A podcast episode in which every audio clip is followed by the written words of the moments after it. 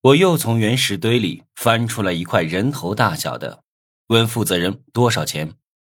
你想要的话，给一千吧。负责人开价很低。看来这个傻子是运气好才赌中一块。对赌石有了解的，谁不知道原石越大，越不能开出高品质翡翠呀？哈哈哈哈哈哈！围观的人哄堂大笑。帮我切开。我在心里嘿嘿一笑。虽然我不懂玉石。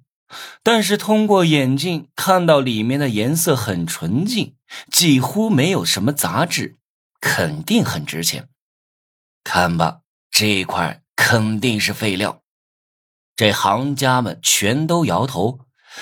切割机切进原石，缝隙里露出了淡淡的紫色，居然有玉石啊！所有人都张大了嘴巴。对我这颗原石来说，只要切开后有玉石，就不赔本了。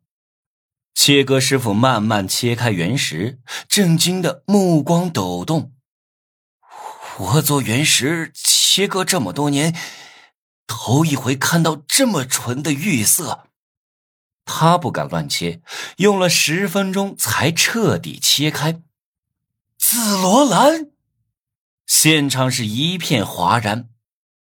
居居居然是十春九木、十春九斗的极品紫罗兰！典当行里的玉师鉴定师自语，几个负责人脸色大变，聚在一起在商量什么。过了一会儿，才走过来一个人，把我拉到一边说话：“这位客人，你接触的这块紫罗兰个头很大，品质非常精纯。”我们的鉴宝师给出一千万的收购价，您看怎么样？我听到报价，愣了好一会儿。